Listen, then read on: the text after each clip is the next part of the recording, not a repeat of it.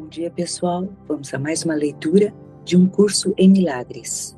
A lição 55. A revisão de hoje inclui o seguinte: Lição 21. Eu estou determinado a ver as coisas de modo diferente. O que vejo agora são apenas sinais de doença, desastre e morte. Isso não pode ser o que Deus criou para o seu filho amado. O próprio fato de que vejo tais coisas é uma prova de que não compreendo a Deus. Portanto, também não compreendo seu filho. O que eu vejo me diz que não conheço quem eu sou. Estou determinado a ver as testemunhas da verdade em mim, ao invés daquelas que me mostram uma ilusão de mim mesmo. Lição 22. O que eu vejo é uma forma de vingança. O mundo que eu vejo dificilmente é uma representação de pensamentos amorosos. É um retrato de ataques a tudo e por tudo. É qualquer coisa menos um reflexo do amor de Deus e do amor de seu filho. São os meus próprios pensamentos de ataque que dão origem a esse retrato. Os meus pensamentos amorosos me salvarão dessa percepção do mundo e me darão a paz que Deus tensionava que eu tivesse. Lição 23. Eu posso escapar desse mundo desistindo dos meus pensamentos de ataque. Nisso está a salvação e em nenhum outro lugar. Sem pensamentos de ataque, eu não poderia ver um mundo de ataque. À medida que o perdão permite que o amor volte à minha consciência, verei um mundo de paz, segurança e alegria. E é isso que escolho ver em lugar das coisas para as quais olho agora. Lição 24. Eu não percebo os meus maiores interesses. Como poderia eu reconhecer os meus maiores interesses se não conheço quem eu sou? O que penso serem os meus maiores interesses apenas me ligariam ainda mais ao mundo das ilusões. Estou disposto a seguir o guia que Deus me deu para achar quais são os meus maiores interesses reconhecendo que não posso percebê-los por mim mesmo. Lição 25. Eu não sei para que serve coisa alguma. Para mim, o propósito de tudo é o de provar que as minhas ilusões sobre mim mesmo são reais. É com esse propósito que tento fazer uso de todos e de tudo. É para isso que acredito que o mundo sirva Portanto, não reconheço o seu propósito real. O propósito que eu tenho dado ao mundo conduziu a um retrato assustador desse mundo. Que eu abra a minha mente para o propósito real do mundo, retirando o propósito que lhe tenho dado e aprendendo a verdade sobre ele. É, essa lição, lição 55, ela convida para mais um, para uma aceitação de mais uma relação de cinco lições, né? E e na de ontem, a última lição que foi revisada, né, da relação de ontem é eu estou determinado a ver, que é uma oração, é um convite que esse observador faz a si mesmo na própria percepção onde diz assim: ó, Eu quero olhar para as testemunhas que mostram que o pensamento do mundo mudou. Ou seja, eu quero olhar para as testemunhas que mostram que o pensamento do mundo ou que o mundo não é a realidade. Né? Eu estou determinado a ver, é, eu estou determinado a ver que o mundo, a realidade de Deus, não tem nada a ver com esse mundo. E a lição de hoje, né, a 21, inicia complementando isso. O próprio fato de que vejo tais coisas é uma prova de que não compreendo a Deus. Não adianta tentar olhar para o mundo, continuar acreditando que estou vendo o mundo e ficar tentando achar que eu vou compreender Deus. Uma coisa exclui a outra, né? E a verdade não se mistura com a ilusão. Então, É por isso que eu preciso aceitar essa lição. Eu estou determinado a ver as coisas de modo diferente. Eu preciso começar a olhar para tudo como uma ilusão. Né? Não adianta tentar olhar para o mundo, dar algum tipo de realidade para o mundo e achar que eu vou compreender Deus. Né? Ver o mundo mostra, é uma prova que eu não compreendo a Deus, portanto, também não compreendo o seu filho. Por isso que eu preciso ver as coisas de modo diferente. Eu preciso olhar para tudo como uma ilusão. Né? Sem esse observador começar a aplicar as lições iniciais, nada do que eu vejo significa coisa alguma. Eu não compreendo coisa alguma do que vejo. Né? Os meus pensamentos são sem significado. Né? Sem passar a olhar para tudo isso, aceitando que é uma ilusão, não se compreende Deus. Né? Uma pessoa, um corpo, não pode compreender Deus. Por isso que o observador precisa estar determinado a ver as coisas de modo diferente. Sem essa determinação, sem olhar para o mundo, mudando a maneira como olha, não se compreende Deus. Quando ele fala é, o que vejo é uma forma de vingança, né, e é dito aqui, ó, é um, retrato, é um retrato de ataques a tudo e por tudo, né? às vezes algumas consciências que ouvem isso aqui, elas podem pensar assim: ah, não é um ataque por tudo e por tudo, é por todos e por tudo. Por quê? Porque parece que tem algumas coisas no mundo que não são ataque, né? É, principalmente aquelas que a gente acha que são boas. É, ontem, numa conversa com o grupo lá, por exemplo, é, eu olhar para um cachorrinho, meu cachorrinho de estimação, e ver ele abanando o rabo para mim, dando um sorrisinho, é, é lindinho. Parece que não é ataque, né? Mas aí a gente precisa compreender o que, que é a metafísica do ataque. Quando Jesus traz essa palavra ataque, ele está falando de, sei lá, eu vou e dou um tiro em alguém, eu vou e dou um tapa, um murro em alguém, né? Ele está falando desse ataque? Não. Quando Jesus traz a palavra ataque, ele está falando do primeiro instante de, do pensamento de separação que todos os ataques que parecem que a gente experimenta aqui, inclusive aquilo que as cenas que a gente chama que são boas, é, elas surgem de um único instante, um único pensamento de ataque que parece acontecer na mente, que é o pensamento de separação. Quando a mente parece pensar a separação, surge um efeito. Esse efeito, ele olha para a existência, para a totalidade e ele se vê como? Ele se vê fora da totalidade então, o que, que ele fez? Ele se arrancou da totalidade. É, é, essa é a crença dentro desse efeito do pensamento de separação. O que, que essa consciência pensa? Ela pensa que se arrancou fora da totalidade. Então, pensa num, num estado total, um estado infinito, um estado único. E aí parece que uma parte desse lugar, desse estado total, faz assim: me arranquei de lá. O que, que ela fez? Ela atacou a Deus.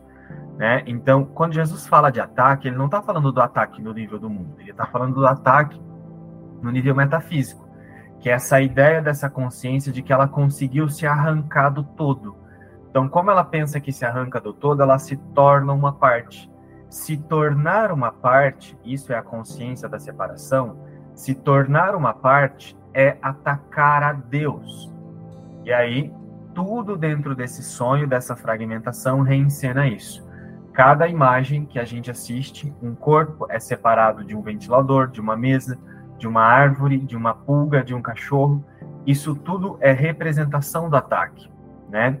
É por isso que ver um cachorro é, abanando um rabinho também é ataque? É.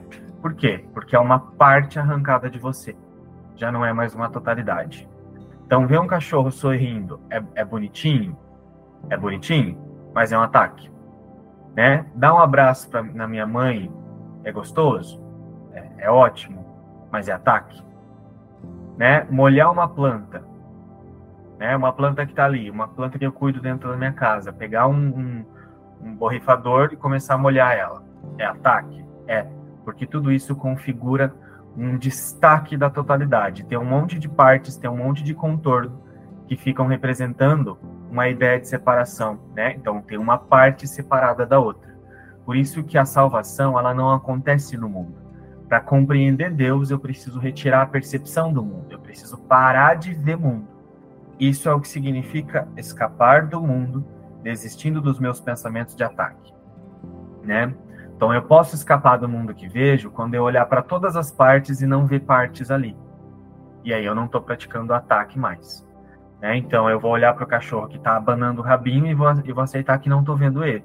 vou olhar para minha mãe e vou aceitar que não estou vendo isso. vou olhar para mim mesmo e vou aceitar que não estou vendo isso. Porque aí eu estou retirando a crença no ataque. Né? E aí, algumas consciências elas podem resistir a ouvir isso, né? Elas podem é, ir para um lugar de desconforto, mas aí precisa aprender a usar uma coisa que um curso em milagres ensina também. Precisa começar a aprender a usar a razão, a fazer uso da razão, né? Olha para a configuração desse roteiro e vê onde você vai parar. Veja essa parte que você chama de você, ou as partes que você chama fora de você, que você acha que gosta, que parece que são legais ou boas. Vê tudo isso que está fora de você e coloca isso num panorama, assim, ó. Assiste uma, num, num panorama. Onde é que cada coisa aqui vai dar? Né? Pensa sobre isso, usa a razão olha para o mundo de uma maneira realista, né? Usa um pensamento correto para olhar para o mundo de uma maneira realista. O que é olhar para o mundo de uma maneira realista? É olhar para o que é de verdade. É começar a ver as coisas como é que elas se relacionam aqui. Aí você vai começar a ver que nesse panorama você nasceu, né? E aí olha só, você nasceu através da dor, por exemplo. A, a mãe, ela não sentiu amor quando você nasceu, ela sentiu dor. Por exemplo, minha mãe, quando eu estava nascendo, ela morava no sítio, morava longe da cidade, e aí estourou lá a bolsa, saiu desesperada com meu tio em cima de uma caminhoneta, ele levando ela para a cidade, e estourou a bolsa e passou do tempo, chegou no hospital roxa, né? E, e aí o médico falou assim, é, vamos ter que cortar, vamos ter que fazer cesariana. Aí foi cortar, fazer cesariana na minha mãe, Aí ele falou assim para ela lá, né? Quase, ela desacordada assim, quase. Falou assim para ela: Vamos salvar a mãe porque o bebê já foi. Falou assim para ela. E aí ela, ela, né? Não tinha o que fazer ali, ela só ouviu aquela frase. E aí ele levou o corpinho, né? Ali para incubadora. E na incubadora eu decidi acordar nesse mundo de novo. É, enfim, percebe? Isso pode ser chamado de amor? Né? Olha a encenação desse roteiro. Né? E aí, ela não sentiu amor, ela sentiu dor, com certeza. Isso não sou eu que estou falando, Jesus fala isso no livro.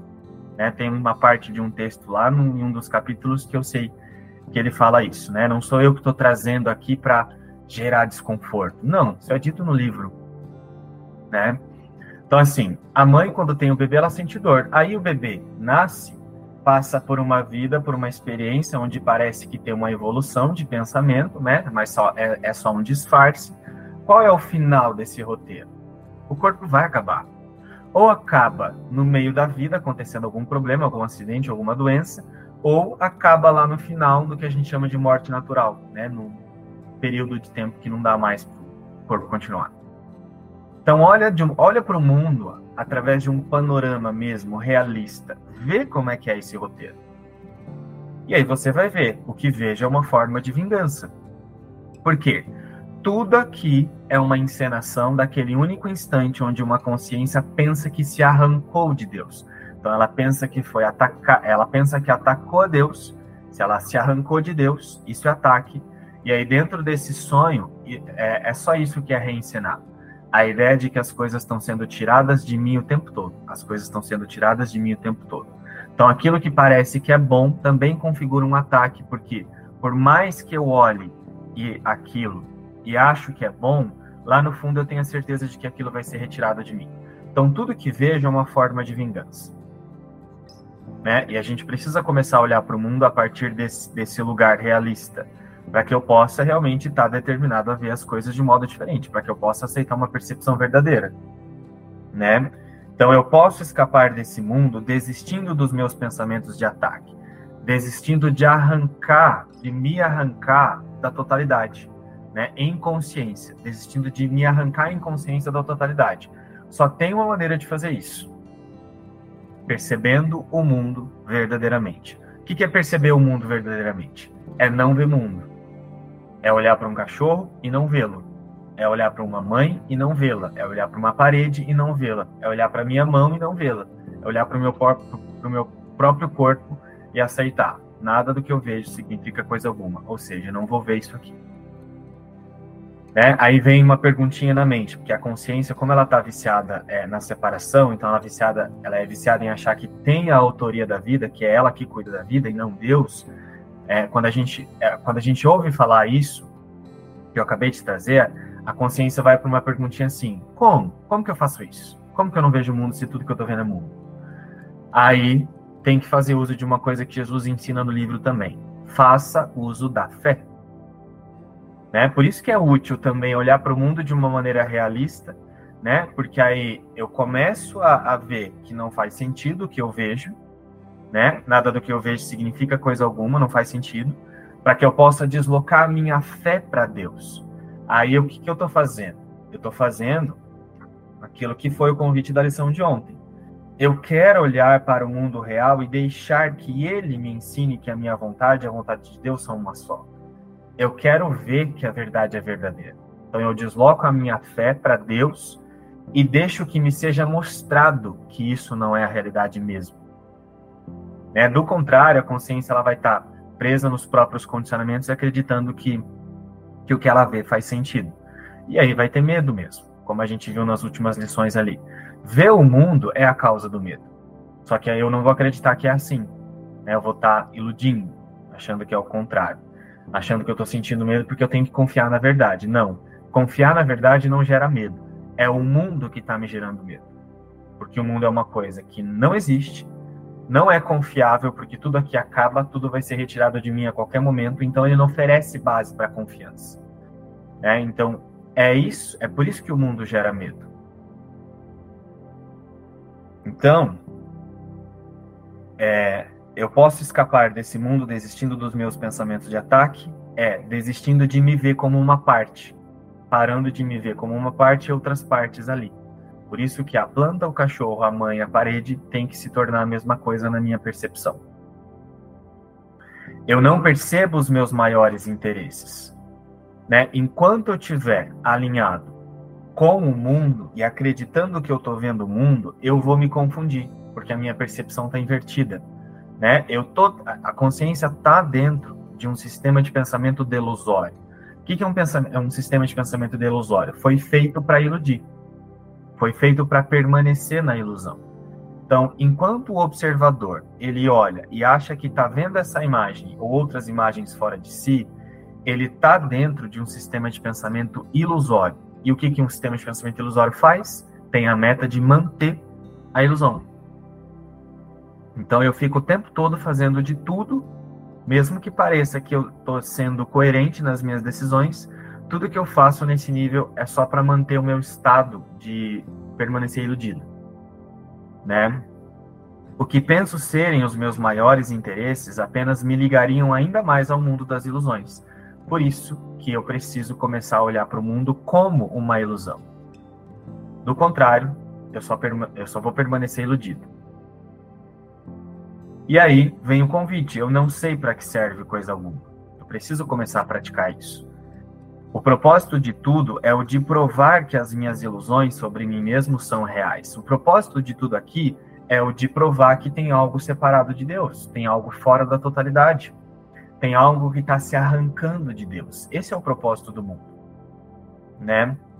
Então não tem como eu conhecer Deus ou compreender Deus, o Filho de Deus, as, as experiências da totalidade enquanto eu achar que eu estou vendo o mundo. Eu preciso começar a soltar um para poder ver o outro.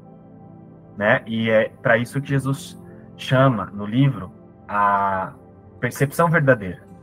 Percepção verdadeira é não perceber mundo. Né? Então, agora significa que eu não vou é, cuidar do meu cachorro? Não vou achar legal que ele está abanando o rabo? Não vou dar um abraço na minha mãe? Não tem nada a ver né? Eu vou fazer todas essas coisas, só que vou contemplar tudo isso como sendo uma ilusão. Né? Como considerando como um sonho. Aí nessa percepção eu afasto a minha identificação de existência.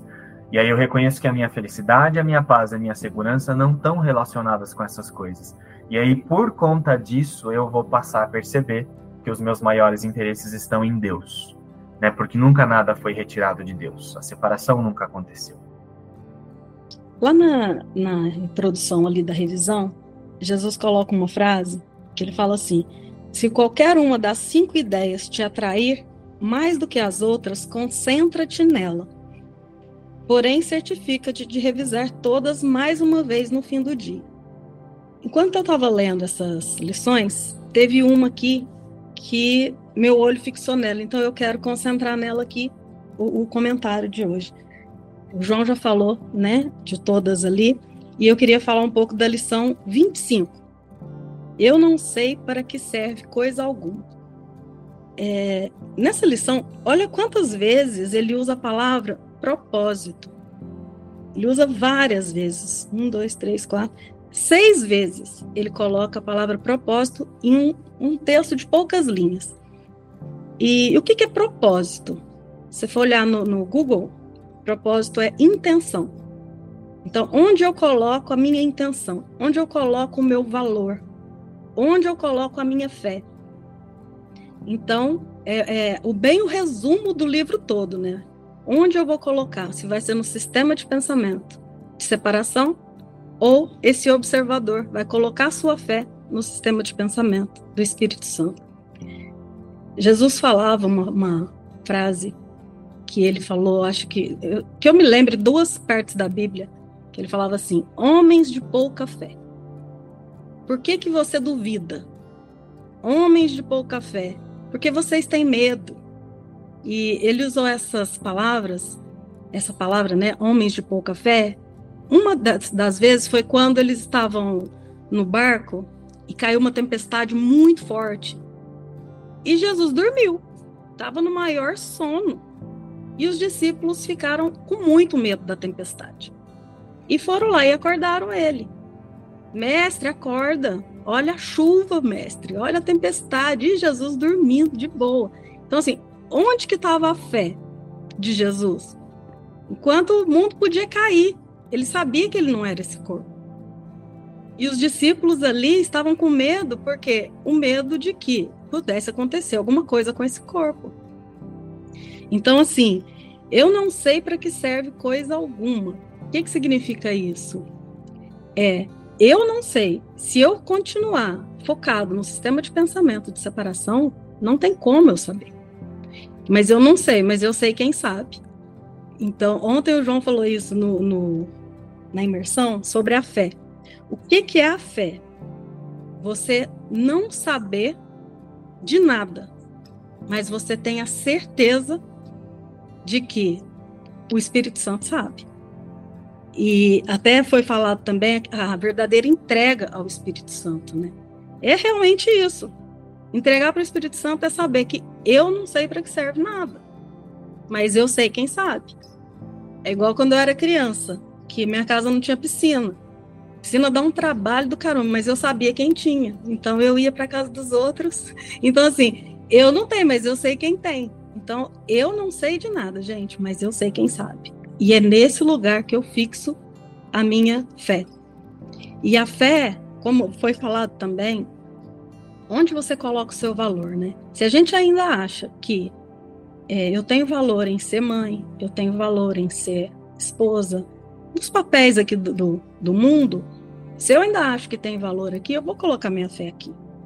A fé é um atributo de foco. Você vai focar naquilo que você ainda dá valor. Então, enquanto continuar achando que tem corpo aqui, igual o João falou, é deslocar e olhar. Levar para o teste. Vai testa, faz isso. Desloca e olha o tempo todo. E testa ver que não tem corpo. Aqui sim, você desloca a fé para colocar o valor naquilo que tem valor. E o que tem valor, uma vez que a gente vai experimentando isso e focando nisso e sentindo aquela paz que você não sente aqui no mundo, que não tem como sentir no mundo, aí cada vez mais você vai vendo que ali é que tem valor e não aqui na separação. E a, a, tem uma outra passagem também da Bíblia que ele também fala isso, homem de pouca fé. Quando ele foi andando pelo, pelas águas e os discípulos dentro do barco estavam morrendo de medo, falando: Nossa, o que, que é isso? Que, que bicho que é aquele? Se fosse mineiro, falava: Que trem que é aquilo que está andando ali? E ficaram morrendo de medo, apavorado. E aí Jesus falou: calma, seus bestas. Imagina, né? calma, sou eu, não precisa ter medo. E aí Pedro, né? Foi Pedro, falou assim: Ô mestre, deixa eu ir também, deixa eu andar aí até se for o senhor mesmo, me leva até aí. E Jesus falou: então vem, confia. E Pedro foi. Mas na hora que ele voltou a fé para o medo, focou no medo, ele começou a afundar. Aí Jesus falou a mesma coisa: Homem de pouca fé, por que duvidaste? Então a dúvida também é mais um, é, mais um, uma, como que se diz? Algo que te diz que você está alinhado com o sistema de pensamento de separação. Mais um indício, né, de que você está alinhado. Porque quando está alinhado com o sistema de Espírito Santo, não há dúvida, é certeza. Então Jesus falou, falou para ele: por que duvidaste? Enquanto duvida, enquanto a gente duvida né, dessa certeza, enquanto a gente tem certeza aqui na separação, sabe que é um corpo, tem certeza que isso aqui é a minha realidade, aqui eu vou afundar, não tem como, não tem como, não se sustenta a ideia da separação. Então, eu quis trazer essa, essa lição que eu não sei para que serve coisa alguma. Porque se eu continuar focada no que eu aprendi até hoje, nesse corpo, eu vou só afundar.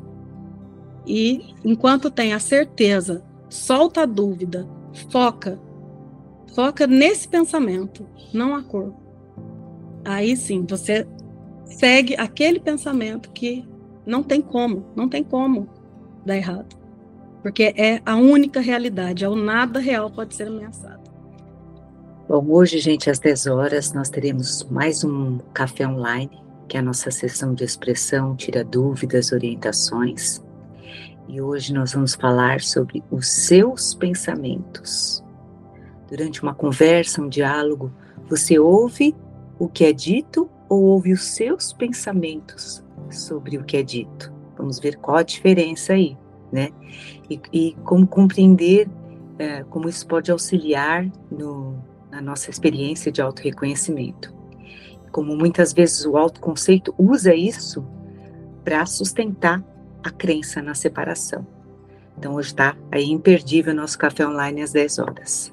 Até lá ou amanhã para mais uma lição. Beijos.